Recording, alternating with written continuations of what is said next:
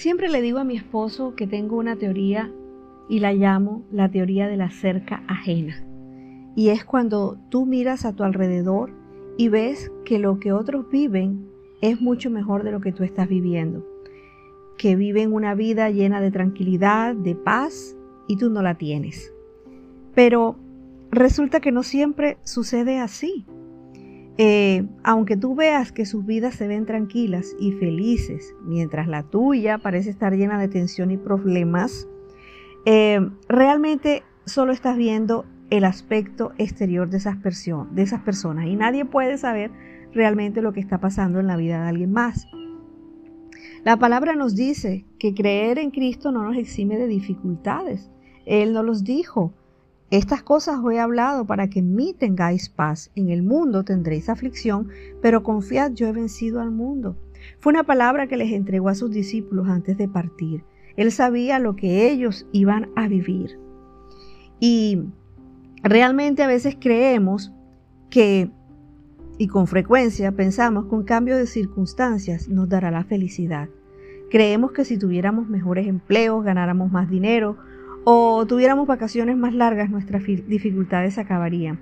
Pero esa no es la receta de Dios, esa es la receta del mundo para la ansiedad y ofrece un alivio temporal. Sin embargo, la paz de Cristo, por el contrario, nunca dependerá de las circunstancias, porque se basa en una relación con Él.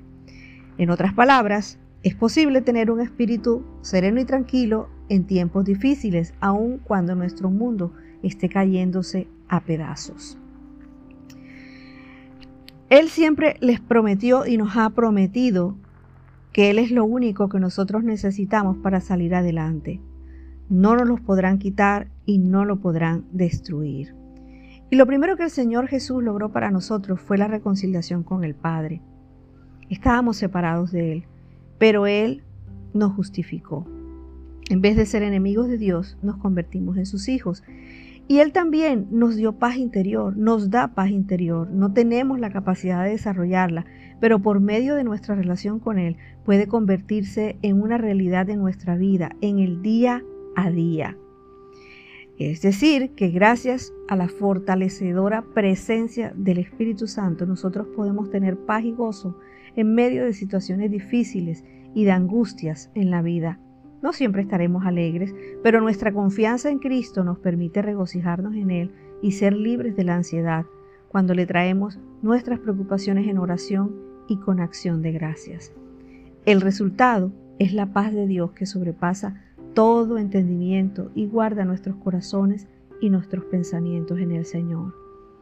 Y nuestra unión con el Señor hace posible que tengamos paz con los demás. A medida que su espíritu fluye por medio nuestro, Él produce en nosotros su fruto de amor, de gozo, de paz, de paciencia, de benignidad, de bondad, de fe, de mansedumbre y de templanza. Son cualidades fundamentales que Dios nos da para tener una buena relación con los demás. Y aunque seamos tratados mal, rechazados o insultados, podemos tener un corazón tranquilo. Ahora, ¿por qué perdemos la paz? Puesto que Jesús nos da todo lo que necesitamos, ¿por qué seguimos luchando con la ansiedad? Clamamos a Dios en medio del dolor, de la confusión o de la dificultad, pero cuantos más oramos, más ansiosos nos volvemos. ¿Qué es lo que nos impide experimentar la paz que Cristo quiere darnos.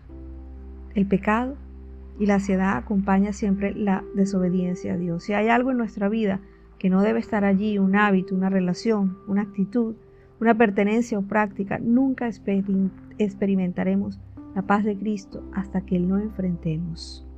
Algunas veces tratamos de arreglar la situación, pero terminamos prolongando nuestro malestar, porque Dios nos disciplina hasta que finalmente confesemos nuestro pecado y nos arrepintamos. La paz vuelve cuando nuestra relación con Él es restaurada. Y otra cosa es en qué pones tu enfoque. La primera manera de perder la paz es enfocándonos en las preocupaciones del mañana. Cuando mi enfoque cambia del Señor a las responsabilidades del día, la semana o el mes, mis problemas se vuelven más grandes y Dios más pequeños y la duda. También podemos perder nuestra paz si empezamos a dudar de que el Señor hará lo que ha prometido. Quizás una de nuestras principales áreas de duda sean las finanzas, pero Jesús nos dijo que confiemos en Dios y que no tengamos ansiedad por nuestras necesidades materiales.